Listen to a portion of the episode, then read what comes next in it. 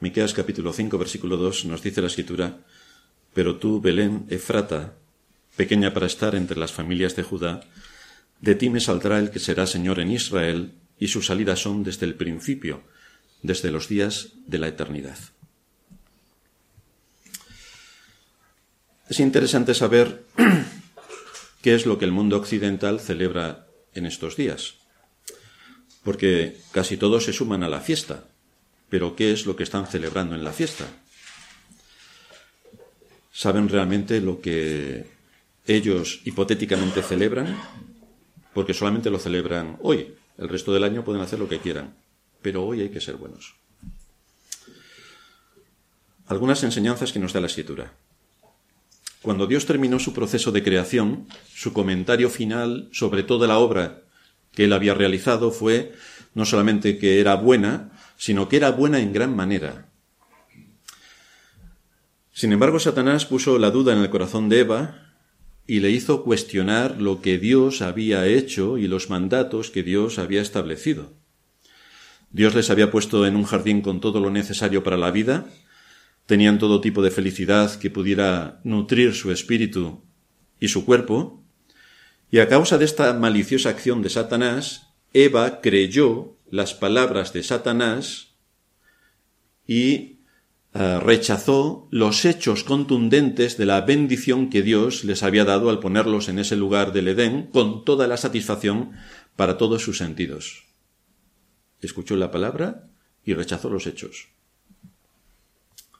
Como todos sabemos, esa fue la causa de la caída, que Adán escuchó, que Eva escuchó a Satanás, Adán cayó con ella y con ellos cayó todo el universo, no solamente ellos, todo el universo, toda la creación gime a una, nos dice el apóstol Pablo, toda la creación se vio afectada. La tierra dejó de servir al propósito para el que fue creada, espinos y cardos produciría desde ese momento, el hombre se vio afectado para que su trabajo no resultase lo satisfactorio que pudo haber sido antes de la caída, porque Adán trabajaba antes de la caída, y a partir de ese momento el trabajo presentará mil problemas. De hecho, todos nosotros, sea cual sea el trabajo que tengamos, tiene complicaciones de todo tipo. Ese es el resultado de la caída. La mujer tendría eh, a sus hijos con dolor en el parto. Toda la estructura genética del hombre se vio completamente alterada, de forma que la naturaleza quedó corrompida genéticamente, y entonces entramos a formar parte de la secuencia del tiempo esto nos va a producir enfermedades y esto va a producir la muerte. Todo a causa de la caída de Adán. Eso también supuso una ruptura de la relación que Adán tenía con su Padre celestial, y ahora Dios, desde la caída, se presenta en su papel como legislador, no como Padre, como legislador y como creador, no como Padre. Con el espíritu muerto, sometido al poder de Satanás, corrompido en su propia naturaleza humana, el hombre ni puede ni quiere acercarse a Dios. Esta es la realidad que nos muestra la Escritura. Las consecuencias de la caída no pudieron ser más desastrosas para el ser humano, para el espíritu humano y para toda la creación.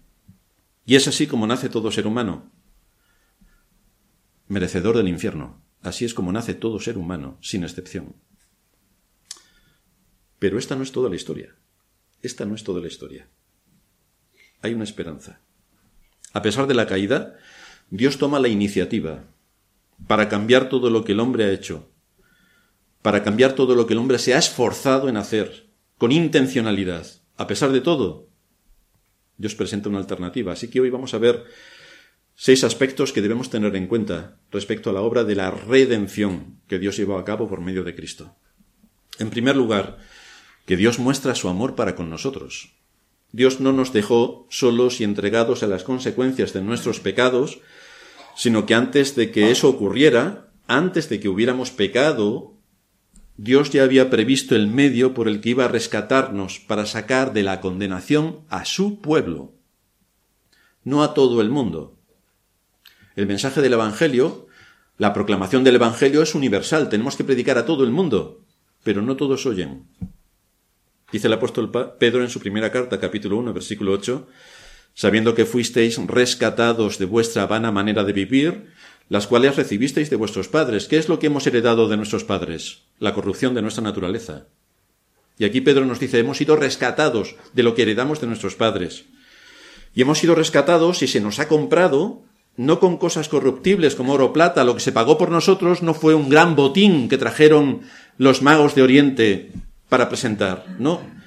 Dice Pedro que hemos sido rescatados con la sangre preciosa de Cristo, como de un cordero sin mancha y sin contaminación, atención ahora a lo que dice Pedro, ya destinado desde antes de la fundación del mundo, pero manifestado en los posteros tiempos por amor de vosotros, los creyentes. Pero esto fue preparado antes de la fundación del mundo. Hubo un plan preciso desde la eternidad para que el Dios eterno se incorporase a la historia de la humanidad y le diese sentido y esperanza a la vida del hombre, porque realmente la historia del hombre es la historia de Dios. Es su historia, no es la nuestra, es su historia. Y el telón de fondo que aparece en toda la historia del hombre, desde que nace hasta que muere, desde el inicio de la vida del hombre sobre la tierra hasta la segunda venida de Cristo, lo que aparece continuamente es la historia de la redención. Continuamente. Así nos dice el apóstol cuando escribe a los Gálatas. Pero cuando vino el cumplimiento del tiempo, en los planes de Dios, según Dios lo había determinado, en la eternidad, cuando vino el cumplimiento del tiempo, Dios envió a su Hijo, nacido de mujer y nacido bajo la ley, para que redimiese a los que estaban bajo la ley, a fin de que recibiésemos la adopción de hijos. Esto es increíble porque nos muestra que no todos los que nacen son hijos de Dios. Esta es una enseñanza católica romana que todos los evangélicos la tienen asumida. Es decir, todos los engaños de la Iglesia católica, los evangélicos, menos las imágenes, lo demás lo tragan todo. Concilio de Trento. Si empezamos a leer el Concilio de Trento, vemos el 90% que lo creen los evangélicos, cuando resulta que deberíamos estar luchando contra ello. Pues sí, según los evangélicos también todos los hombres son hijos de Dios. Según las escrituras, todos somos hijos de Satanás. Parece que hay una gran diferencia. Cuando nacemos somos hijos de Satanás. Es el poder de Dios actuando para la salvación de su pueblo, el que rescata a los suyos de la condenación y de la muerte y los hace sus hijos. Y por eso dice aquí el apóstol Pablo, a fin de que recibiésemos la adopción de hijos, por lo que hizo Cristo. Somos hijos adoptados. En el calendario divino hay dos fechas culminantes. Una es la primera llegada de Cristo, en el cumplimiento del tiempo, Dios envió a su Hijo. Este es el momento estelar en la historia de la redención que marca el punto culminante dentro de una historia que todos nosotros conocemos. Y hay otro momento que estamos esperando, que es la segunda venida de Cristo, que será el cierre definitivo del mundo tal y como lo conocemos hoy, porque en ese día, cuando Cristo venga, se, se acabó el mundo. Se acabó. Es el juicio final y es la herencia eterna para los escogidos o para los impíos. Lo que tenemos es un hecho evidente, que el hombre después de la caída, en su estado natural, es un enemigo acérrimo y patológico de Dios. No puede ni ver a Dios y todo lo que hace está en contra de lo que Dios establece. Así el apóstol Pablo en Romanos 8:7 dice que los designios de la carne son enemistad contra Dios porque no se sujetan a la ley de Dios ni tampoco pueden. Ese es el hombre en su estado natural. También se nos habla de la situación en la que estábamos antes de que Cristo nos salvase. Antes de que Cristo nos salvase, dice Pablo en Efesios 2.1, Él os dio vida a vosotros. Él os dio vida a vosotros, cuando estabais muertos en vuestros delitos y pecados. ¿Quién nos dio la vida? Cristo. Cuando estábamos muertos por lo que hemos heredado de Adán, por la corrupción de nuestra naturaleza, Cristo nos dio vida. En segundo lugar, en nuestro texto también aparece cómo Dios expone su buena voluntad. El propósito por el que Cristo fue enviado fue precisamente para ser el mediador. ¿El mediador entre qué? Entre el hombre que es pecador, atenta contra la ley de Dios, no quiere saber nada de Dios, es su más mortal enemigo, y el Dios tres veces santo. Cristo vino para mediar. Por esa razón los ángeles cantan. Gloria a Dios en las alturas y en la tierra paz, buena voluntad para con los hombres. Es Dios quien debe recibir el honor y la gloria por llevar a cabo esta increíble obra de traer la paz. Por eso a Cristo también se le llama el pacificador. La paz. Pero, ¿se referían los ángeles en este mensaje, gloria a Dios en las alturas y en la tierra paz, buena voluntad para con los hombres? ¿Se referían los ángeles en su mensaje a que deseaban paz en la tierra? Pache. Todo paz. Qué bonito. Violines, por favor. Paz. Los hombres paz, qué amigos somos todos, cómo nos queremos. ¿Se referían a, estas, a este tipo de paz los ángeles? Quizá los ángeles vinieron a traer la paz entre las naciones, que no haya guerras. Ese fue el cantar de los ángeles, que no haya guerras entre las naciones. Qué bonito. Hoy en Navidad las guerras se paran también. Qué bonito. ¿Vinieron para esto? ¿Esto es lo que estaban diciendo los ángeles cuando cantaron? Pues no, no se estaban refiriendo a esto. No se estaban refiriendo a esto. El mensaje era que llegaba el pacificador, el que iba a apaciguar la ira de Dios por causa de la enemistad patológica del hombre, enemistad patológica del hombre, y en vez de destruir al hombre y dejarle morir en sus pecados, Dios envió a Cristo para traer la paz. Cristo venía a implantar la paz perfecta entre un Dios tres veces santo y el hombre pecador. Venía a liberar al hombre de sus enemigos, que son el pecado, que es la muerte y que es Satanás. A esto vino Cristo, a libertarnos. El cántico de los ángeles concluye diciendo, y buena voluntad para con los hombres. Ha llegado el tiempo en el que la buena voluntad de Dios, en el que la misericordia de Dios va a ser revelada al pecador en toda su plenitud y lo va a hacer con la llegada al mundo del Mesías, el ungido, el Cristo, el escogido que traerá el perdón de pecados y la reconciliación con Dios. Esto es lo que están anunciando los ángeles de buena voluntad de parte de Dios para con los hombres. Así Isaías, tocando este tema, dice, levántate en el capítulo 60, levántate, resplandece, porque ha venido tu luz y la gloria de Jehová ha nacido sobre ti. Porque he aquí que tinieblas cubrirán la tierra y oscuridad las naciones, mas sobre ti amanecerá Jehová, y sobre ti será vista su gloria, y andarán las naciones a tu luz, y los reyes al resplandor de tu nacimiento. Aquí tenemos a Cristo, el que va a hacer una convulsión total en los corazones de su pueblo, que los arranca de la oscuridad y los lleva a la luz. Hay una buena voluntad de parte de Dios para establecer la paz, hay una buena voluntad de parte de Dios. Esa es la iniciativa que Dios toma. Pero nos tocamos, nos enfrentamos con el concilio de Trento, nuevamente. Buenos días, evangélicos. Los evangélicos pertenecen al concilio de Trento. Y entonces, en la Nácar Colunga, la versión de la Biblia eh, católica, dice el mismo texto. Gloria a Dios en las alturas y paz en la tierra a los hombres de buena voluntad. Nuestro texto es buena voluntad de Dios para con los hombres. En la Nácar Colunga, buena voluntad eh, es la paz de Dios para con los hombres de buena voluntad. Así que en vez de que la buena voluntad sea de Dios, para los católicos la buena voluntad es de los hombres. A Dios plan de redención. Ya no es Dios quien toma la iniciativa, ya no es Dios quien salva, ya ya no es Dios quien redime, soy yo, porque tengo buena voluntad. Así que mi naturaleza corrupta me permite tener buena voluntad. El que esté muerto en mis delitos y pecados me permite tener buena voluntad. El que espiritualmente esté muerto resulta que estoy vivo, tengo buena voluntad. Para el hecho más trascendente en la vida de todo ser humano, la salvación. Tengo buena voluntad. Increíble.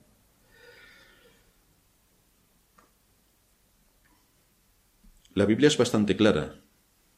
La carne no se sujeta a la ley de Dios ni tampoco puede. El ser humano está corrompido en su naturaleza, está ciego, está muerto. Necesita un poder superior que le traiga la vida. Necesita un poder externo y superior que le arranque de las tinieblas, que le arranque del poder de Satanás, que lo lleve a Cristo. Pero los católicos, para los católicos no. Son ellos los que se salvan. Bienvenidos evangélicos, 90%, piensan lo mismo. Bienvenidos. En tercer lugar, vamos a ver cómo Dios manifiesta su gloria. Es necesario que hablemos del nacimiento de nuestro Señor, porque no solo es un acontecimiento de gran importancia, sino que es la palabra de Dios cumplida. Dice el Evangelio de cuál, de Juan, que aquel verbo fue hecho carne y habitó entre nosotros, y vimos su gloria, gloria como del unigénito del Padre, lleno de gracia y de verdad. Así que la palabra de Dios, lo que se anunciaba, se ejecutó. La palabra de Dios se hizo carne. Lo que Dios había prometido se manifestó de una manera que nosotros lo podríamos ver. ¿Cuál es la gloria que podemos ver en Cristo? En Cristo vemos la gloria del Dios invisible manifestado en carne. El Dios eterno, ante quien los ángeles tapan sus rostros por, el, por la increíble luz que irradia, el Dios eterno se encarna.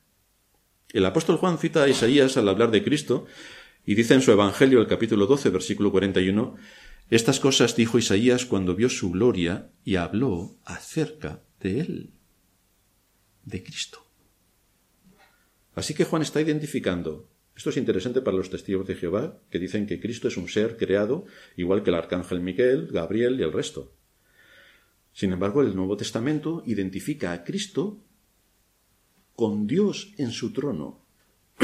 Juan está identificando a Cristo con aquel que describe Isaías en el capítulo 6. Si nos vamos allí, leemos, Está escribiendo Isaías y dice, Vi yo al Señor sentado sobre un trono alto y sublime y sus faldas llenaban el templo.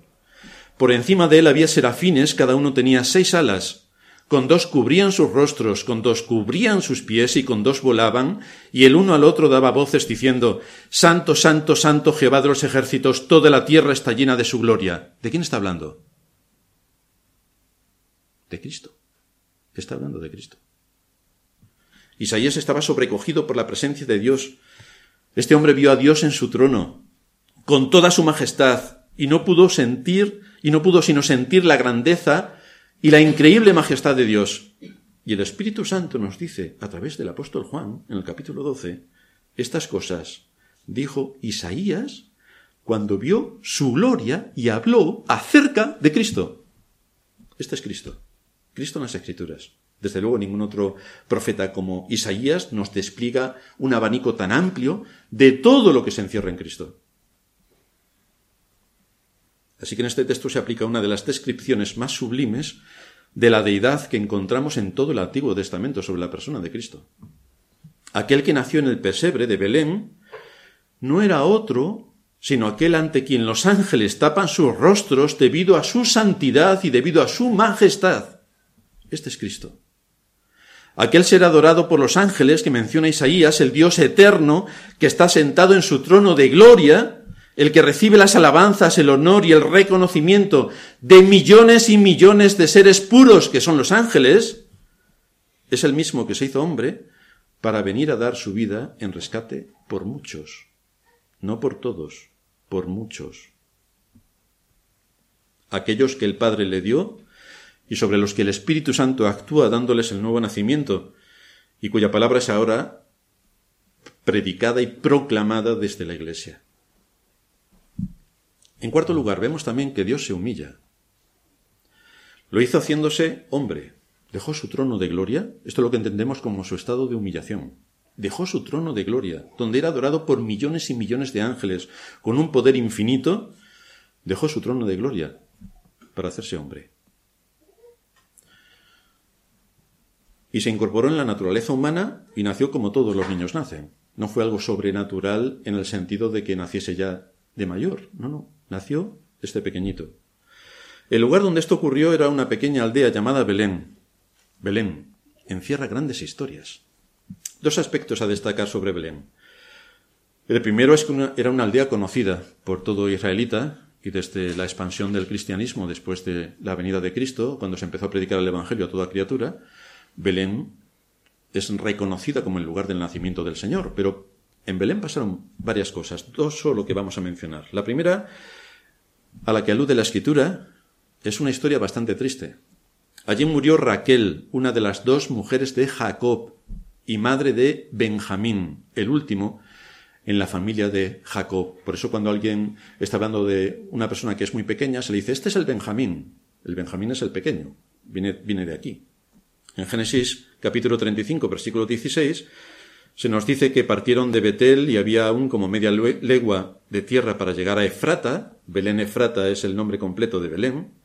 Cuando dio a luz Raquel y hubo trabajo en su parto. Y aconteció, como había trabajo en su parto, que le dijo la partera, no temas, que también tendrás este hijo. Y aconteció que al salírsele el alma, pues murió, llamó su nombre Benomi, mas su padre lo llamó Benjamín. Así murió Raquel, y fue sepultada en el camino de Frata, la cual es Belén. Aquí lo tenemos. Dice Matthew Henry comentando este texto, sus labios moribundos llamaron Benoni a su hijo recién nacido. Benoni significa hijo de mi dolor. Y allí murió. Pero Jacob le cambió el nombre por Benjamín, el hijo de mi diestra. Este es el hijo muy querido para mí, el apoyo de mi vejez, el callado de mi mano derecha. Por lo tanto, lo puso en un lugar para no estar recordando continuamente la muerte de su querida esposa. Le cambió el nombre como el apoyo de su vejez. La segunda vez que aparece el nombre de Belén lo encontramos con Noemí. Ya sabéis que ella era israelita, se tuvo que marchar a, a Moab, que era la región vecina, a causa del hambre y la sequía que sufrían en Israel. Iba ella con sus dos hijos, Allí en territorio moabita murió su esposo, sus hijos se casaron, murieron sus dos hijos, y entonces decidió volver a su lugar de origen. Ella misma dice, no me llaméis Noemí, que quiere decir delicia, sino llamadme Mara, que quiere decir amargura, porque en grande amargura me ha puesto el Todopoderoso. Así que cuando estemos pensando nosotros en nuestra lista de la compra, Señor, que me toque la lotería, que tenga una casa el doble de grande, que tenga un coche súper electrónico, que tenga vamos a acordarnos de que somos llamados a pedir a Dios en oración todo lo que tiene que ver con nuestros pecados y todo lo que tiene que ver con nuestra relación con Dios.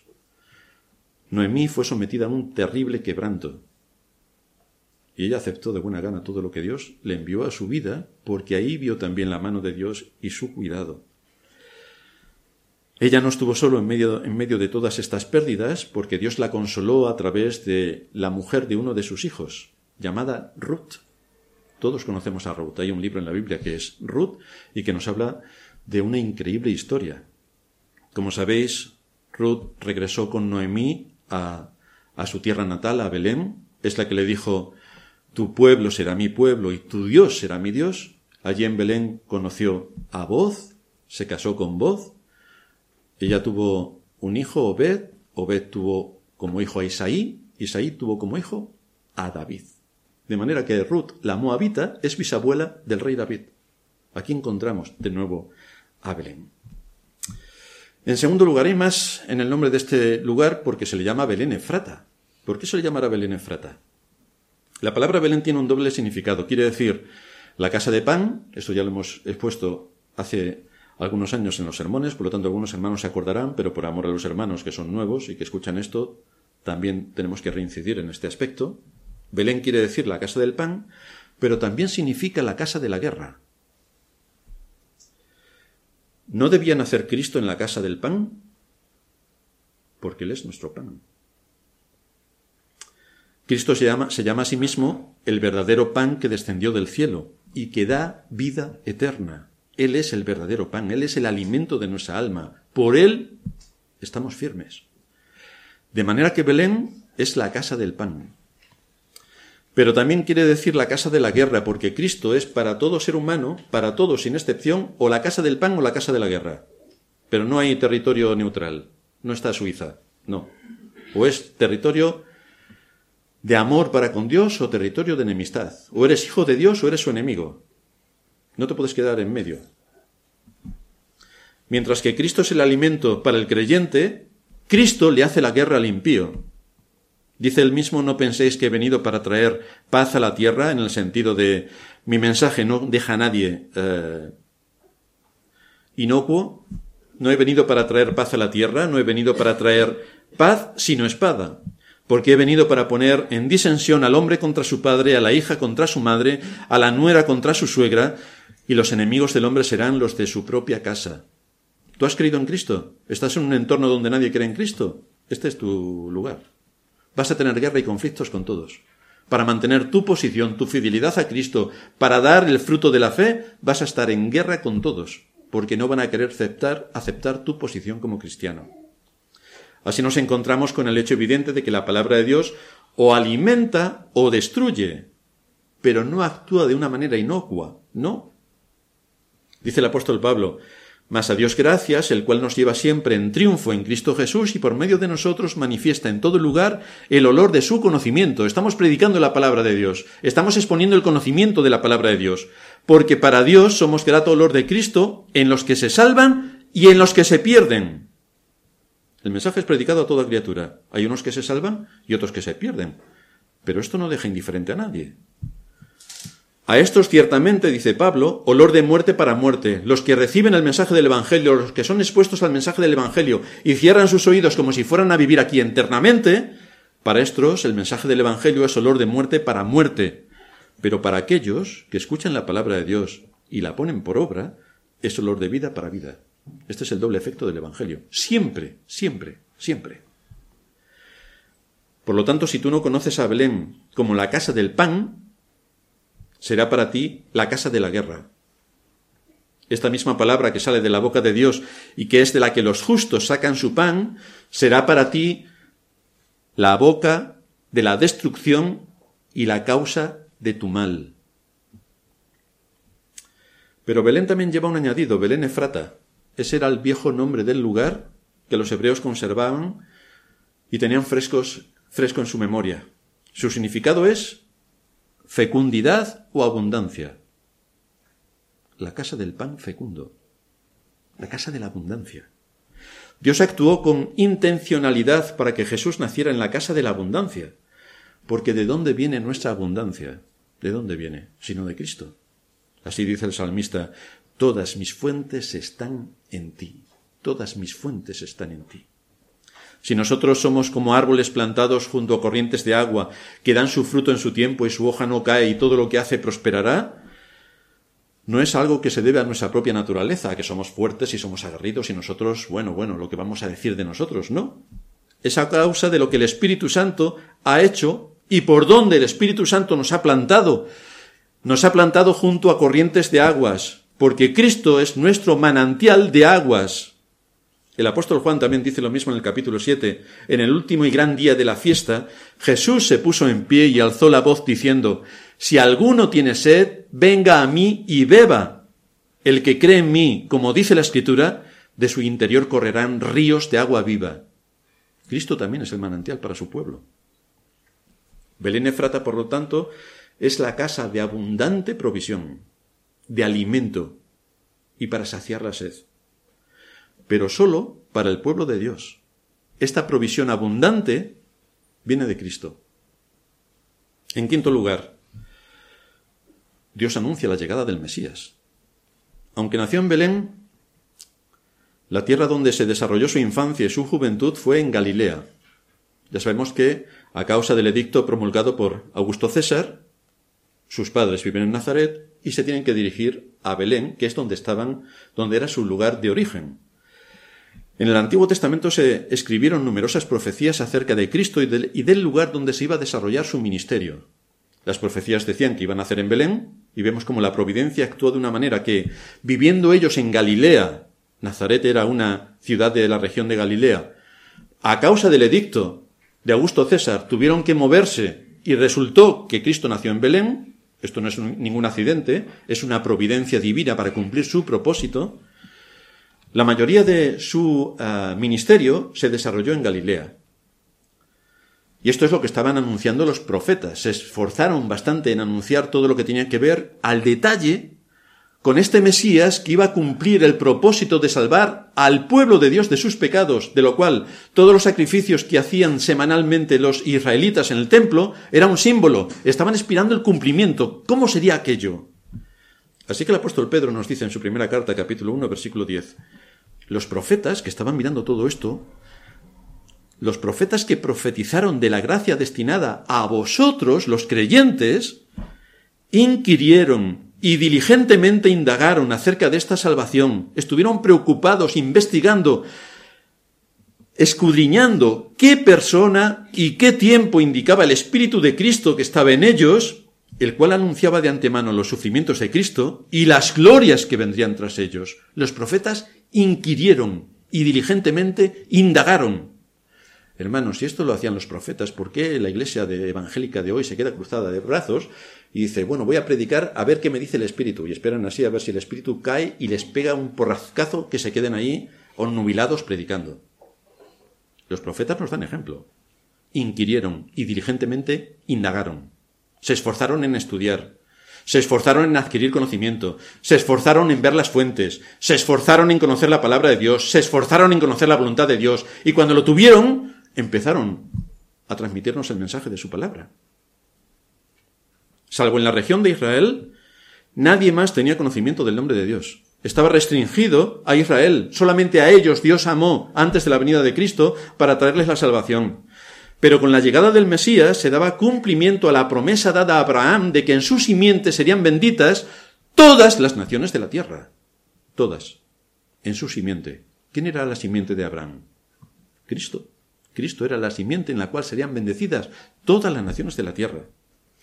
Así que Isaías, cuando empieza a escribir acerca de esto, dice en el capítulo 9, no habrá siempre oscuridad para la que está ahora en angustia, tal como la aflicción que le vino en el tiempo que livianamente tocaron la primera vez en la tierra de Zabulón y en la tierra de Neftalí, pues al fin llenará de gloria el camino del mar de aquel lado del Jordán en Galilea de los gentiles, donde vivió el Señor. El pueblo que andaba en tinieblas vio gran luz, estaban apartados y resultó que allí estaba el Señor.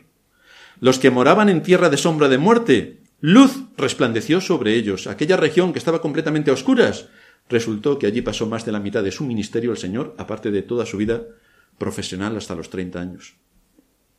La población de Galilea, después del destierro al que fueron sometidos por causa de sus pecados, acabaron, como sabéis, con los caldeos y después volvieron de nuevo a, a habitar la tierra, la población de Galilea era mixta.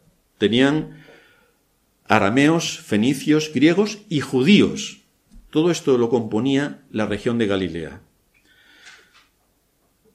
Este era su entorno cultural. De manera que con el paso del tiempo el acento hebreo, el acento que debían tener y que era característico de cualquiera que dominamos un idioma, lo fueron perdiendo y tenían otro acento completamente distinto. De manera que los judíos menospreciaban totalmente a los galileos como rudos e incultos y, y llevaban toda la razón. Eran unos incultos en grado superlativo. Eran agricultores, pero esperaban la venida del Mesías con gran expectación. Aquí creció el Señor. El Señor nació en Belén, pero cuando terminaron sus asuntos que tenían que ver con el censo, volvieron otra vez a, su ciudad de origen, a Nazaret. Aquí pasó el Señor más de la mitad de su ministerio público. Por eso cuando fue a predicar al resto de Judea, la pregunta era, la pregunta era, ¿de Galilea puede venir algo bueno? Eran incultos, eran rudos. Eran despreciables, los judíos no los podían soportar. Tenían un acento muy raro de chabacanos totales, era gentuza.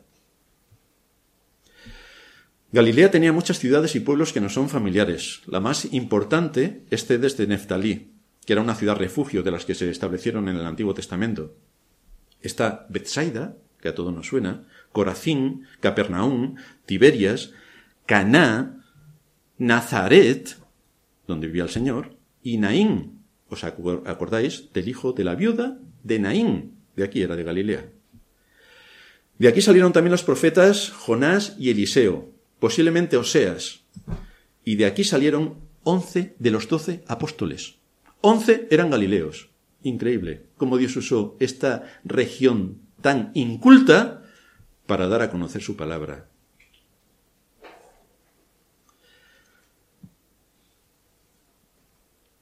Así en el capítulo 4 de Lucas empieza a hablar el Señor cuando en Nazaret fue, como era su costumbre, en el día del Señor, a la sinagoga.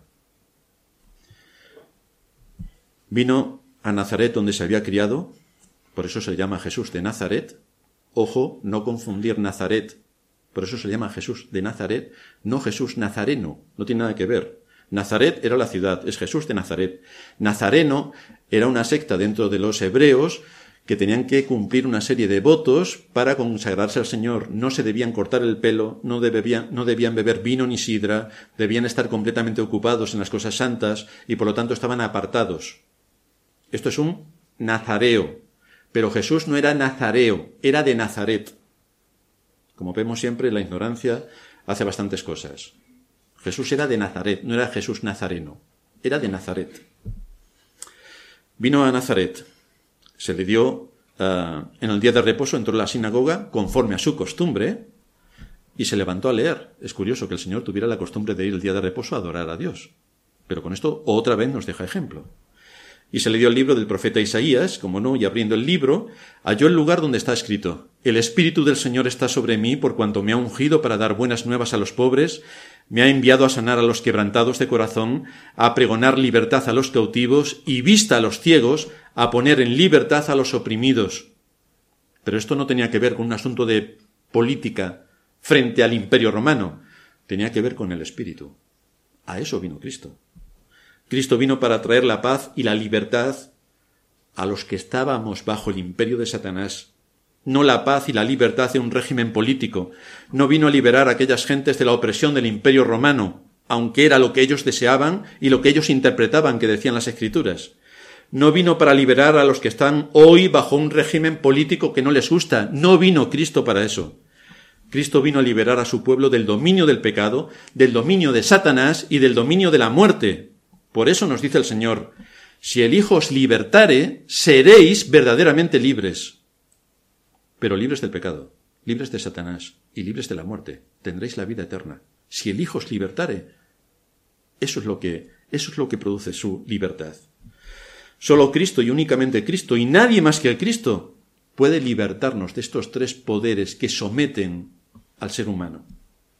Para esto vino Cristo. Por eso el ángel le dijo a María, le pondrás su nombre Jesús, porque Él salvará a su pueblo de sus pecados. A nadie más, queridos hermanos, a su pueblo. En sexto y último lugar, Cristo aparece aquí en la historia del hombre. ¿Pero nació Cristo este día? ¿O no? Lo que nos deja claramente establecido en las Escrituras es que Cristo es la, imagen visible del Dios invisible. Dice Juan en el capítulo 1, versículo 18, a Dios nadie le vio jamás y nadie le va a ver. El unigénito Hijo que está en el seno del Padre, Él le ha dado a conocer. Es Cristo quien es la imagen visible del Dios invisible. Toda la manifestación de Dios para con su creación se lleva a cabo por la segunda persona de la Trinidad. ¿Quién creó el mundo? Toda la gente dice que Dios Padre. Apóstol Pablo en Colosenses 1.16 porque en Cristo fueron creadas todas las cosas, las que hay en los cielos y las que hay en la tierra, visibles e invisibles, sean tronos, sean dominios, sean principados, sean potestades, todo fue creado por medio de Él y para Él. Cristo es la imagen visible del Dios invisible. Cristo llevó a cabo la creación. Esto nos muestra que evidentemente la segunda persona de la Trinidad no vino a la existencia hace dos mil años. No, porque Cristo es Dios, Cristo es eterno. Simplemente se humanó hace dos mil años. Tomó la forma de un hombre hace dos mil años. Pero fijaos, ni siquiera esa vez fue la primera vez que en forma humana apareció. Vamos a verle con Abraham, capítulo 18 del libro de Génesis. Después le apareció Jehová en el encinar de Manre, le apareció Jehová en el encinar de Manre, estando él sentado a la puerta de su tienda en el calor del día le apareció Jehová. Y alzó sus ojos y miró y aquí tres varones que estaban junto a él, y cuando los vio salió corriendo de la puerta de su tienda a recibirlos y se postró en tierra. Hermanos, ¿conocéis a alguien en las Escrituras que se postre delante de una persona y si no es Dios, admite la adoración? Porque lo que vemos, por ejemplo, cuando Juan, el apóstol Juan se postra delante de un ángel, el ángel le dice, ¿pero qué haces? Soy consiervo tuyo. Adora solo a Dios a mí no me adores. En cambio, Abraham se postra adorando al que está en el centro de estos tres hombres, a uno de ellos, el que está en el centro, y admite la adoración. Por eso empieza el texto diciendo que Jehová se apareció a Abraham en el encinar de Manre. Y dijo Abraham, Señor, si he hallado gracia ante tus ojos, te ruego que no pases de tu siervo. La conversación que viene a continuación nos muestra que efectivamente era Jehová hablando con Abraham acerca del futuro y del hijo de la promesa, Isaac. Jehová. Cristo. Solo Dios es digno de adoración, algo que hizo Abraham, y solo Dios es quien recibe las oraciones de su pueblo, algo que hizo Abraham. Ante esta persona, ante Jehová, Cristo. También ocurrió con Jacob. Génesis 32, 24. Así que quedó, así se quedó Jacob solo y luchó con él un varón hasta que rayaba el alba. Y el varón le dijo, no se dirá más tu nombre Jacob, sino Israel, de donde vienen evidentemente la nación de Israel y su nombre. Su padre es Jacob, Israel. Jacob significa engañador. El Señor le puso por nombre Israel, príncipe. Porque has luchado con Dios y con los hombres y has vencido. Entonces Jacob le preguntó y dijo, Declárame ahora tu nombre. Y el varón respondió, ¿por qué me preguntas por mi nombre? Y lo bendijo allí. Y llamó Jacob el nombre de aquel lugar Peniel, porque dijo, vi a Dios cara a cara y fue librada mi alma. A Dios no se le puede ver, pero a Cristo sí. La tercera vez que aparece es con Josué, capítulo 5 del libro de Josué, Estando Josué cerca de Jericó, alzó sus ojos y vio un varón que estaba delante de él, el cual tenía una espada desenvainada en su mano, y Josué, yendo hacia él, le dijo, ¿Eres de los nuestros o de nuestros enemigos? Y él respondió, No, mas como príncipe del ejército de Jehová he venido ahora. Entonces Josué, postrándose sobre su rostro en tierra, le adoró y le dijo, ¿Qué dice mi señor a su siervo? Y el príncipe del ejército de Jehová respondió a Josué, Quita el calzado de tus pies, ¿os suena? Quita el calzado de tus pies, porque el lugar donde estás es santo. Y Josué así lo hizo. Si este ser hubiera sido un ángel creado, le hubiera dicho lo que el ángel también le dijo a Juan. Levántate, soy consiervo tuyo. Soy consiervo tuyo. Adora a Dios. Pero este ser admitió la adoración. También aparece, en cuarto y último lugar, con Sadrach, Mesach y Abednego, los tres amigos de Daniel. Daniel capítulo 3, versículo 24. Entonces el rey Nabucodonosor se espantó y se levantó cuando pusieron a estos tres hombres en el fuego por no querer ponerse de rodillas delante de la estatua de Nabucodonosor. Se levantó apresuradamente Nabucodonosor y dijo a los de su consejo, ¿No echasteis a tres varones dentro del fuego? Ellos respondiendo al rey dijeron, Es verdad, oh rey. Y él dijo, He aquí yo veo cuatro varones sueltos que se pasean en medio del fuego sin sufrir ningún daño, y el aspecto del cuarto es semejante al Hijo de los dioses. Evidentemente, ahí tenemos otra manifestación de la persona de Cristo andando en medio de su pueblo. ¿A qué conclusión llegamos con todo lo que hemos visto hasta ahora? Hoy la gente habla de paz. Hoy. Pasado mañana ya la, la guerra vale. Habla de la Navidad y de que hay que ser buenos. Pero para eso no vino Cristo. No. Hoy también muchos creyentes celebran el nacimiento de forma puntual y hacen fiestas especiales. Quieren recordar la venida de Cristo y adornan con arbolitos y belenes la iglesia, le ponen florecitas y un montón de luces. Los niños participan activamente porque ha llegado la Navidad. Así que, en vez de adorar a Dios en espíritu y en verdad, tienen una fiesta que en otro día y en otro lugar no pasaría nada. Pero es que en el día del Señor y en la casa del Señor sí que pasa, porque se profana el nombre de Dios en vez de venir a adorar a Dios en espíritu y en verdad, reverente y solemnemente. ¡pium! Tenemos una fiesta psicodélica. Estupendo. Así que en vez de tener una fiesta dedicada al Dios Trino, tenemos una fiesta profana donde se debería adorar al Dios Trino. Increíble. La Iglesia tiene la responsabilidad de predicar cada domingo de forma directa o indirecta la venida de Cristo a este mundo, su muerte y su resurrección, porque esa es la historia de la redención. Ese es, ese es el telón de fondo de toda la historia del ser humano desde que aparece en la tierra hasta que se vaya. Cristo vino en el pasado como un bebé, en su estado de humildad, en su estado de humillación, pero habrá un día en que Cristo vendrá con poder y gran gloria con sus ejércitos celestiales para implantar su justicia perdurable. Hoy todos se ríen y se mofan de Cristo.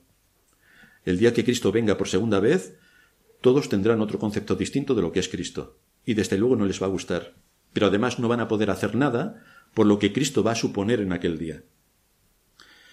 Como iglesia y como creyentes tenemos la gran responsabilidad de anunciar cada día del Señor la situación en la que se encuentra el hombre delante de su ley, cómo está condenado por la ley, y cómo solamente por Cristo, solo por Cristo, el mediador, el pacificador, el libertador y el redentor, pueden encontrar su paz con Dios y ser librados de sus enemigos mortales, la muerte, el pecado y Satanás. Hoy también, como todos los domingos, anunciamos a Cristo, como todos los domingos, anunciamos a Cristo. Vamos a terminar en oración.